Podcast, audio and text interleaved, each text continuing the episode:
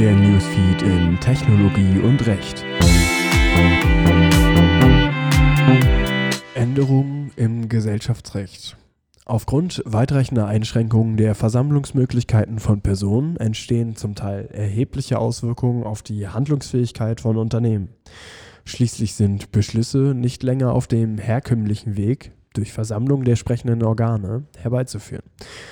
Das gilt zum einen hinsichtlich der jährlich stattfindenden ordentlichen Versammlung zum Jahresabschluss, zur Festlegung der Gewinnausschüttung, zum anderen aber auch für außerordentliche Versammlungen, wie etwa für Kapitalmaßnahmen und Umstrukturierung. Wie der Gesetzgeber reagiert hat. Um trotz der Beschränkungen weiterhin die Beschlussfähigkeit sicherzustellen, wurden vorübergehend Erleichterungen für die Durchführung von Hauptversammlungen der Aktiengesellschaft, der Kommanditgesellschaft auf Aktien, des Versicherungsvereins AG und der Europäischen Gesellschaft SE erlassen. Des Weiteren finden sich auch Erleichterungen für die Gesellschafterversammlung der Gesellschaft mit beschränkter Haftung, für die General- und Vertreterversammlung der Genossenschaften und für die Mitgliederversammlung von Vereinen in dem Corona-Maßnahmenpaket. Die Änderungen für die AG, KGAA und SE.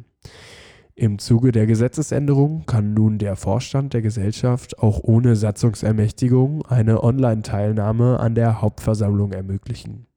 Außerdem stehen ihm die Möglichkeiten zu einer präsenzlosen Hauptversammlung mit eingeschränkten Anfechtungsmöglichkeiten, die Möglichkeit der Verkürzung der Einberufungsfrist auf 21 Tage und die Ermächtigung, auch ohne Satzungsregelung Abschlagszahlungen auf den Bilanzgewinn vorzunehmen, zur Verfügung.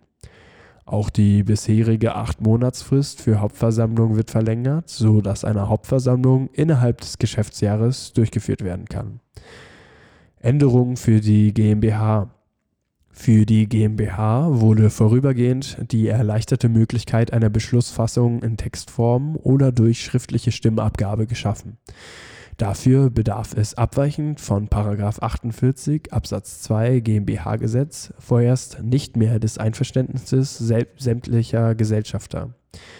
Änderungen für Genossenschaften und Vereine. Auch für diese sind vorübergehend Erleichterungen für die Durchführung von Versammlungen ohne physische Präsenz oder die Beschlussfassung außerhalb von Versammlungen vorgesehen. Hinzu kommend sind Regelungen für den Fortbestand bestimmter Organbestellungen von Genossenschaften, Vereinen, Stiftungen und Wohnungseigentümergemeinschaften getroffen worden, falls deren Ablauf droht und keine neuen Organmitglieder bestellt werden konnten. Speziell für die Wohnungseigentümergemeinschaften wurde darüber hinaus festgelegt, dass der zuletzt beschlossene Wirtschaftsplan zum Beschluss eines neuen Wirtschaftsplans fortgilt. Änderung im Umwandlungsrecht. Die letzte vorübergehende Neuerung ergibt sich im Umwandlungsrecht. Dort wurde die Frist nach 17.2 Umwandlungsgesetz auf zwölf Monate verlängert. Dadurch wird verhindert, dass aufgrund der Einschränkungen Umwandlungsmaßnahmen an einem Fristablauf scheitern.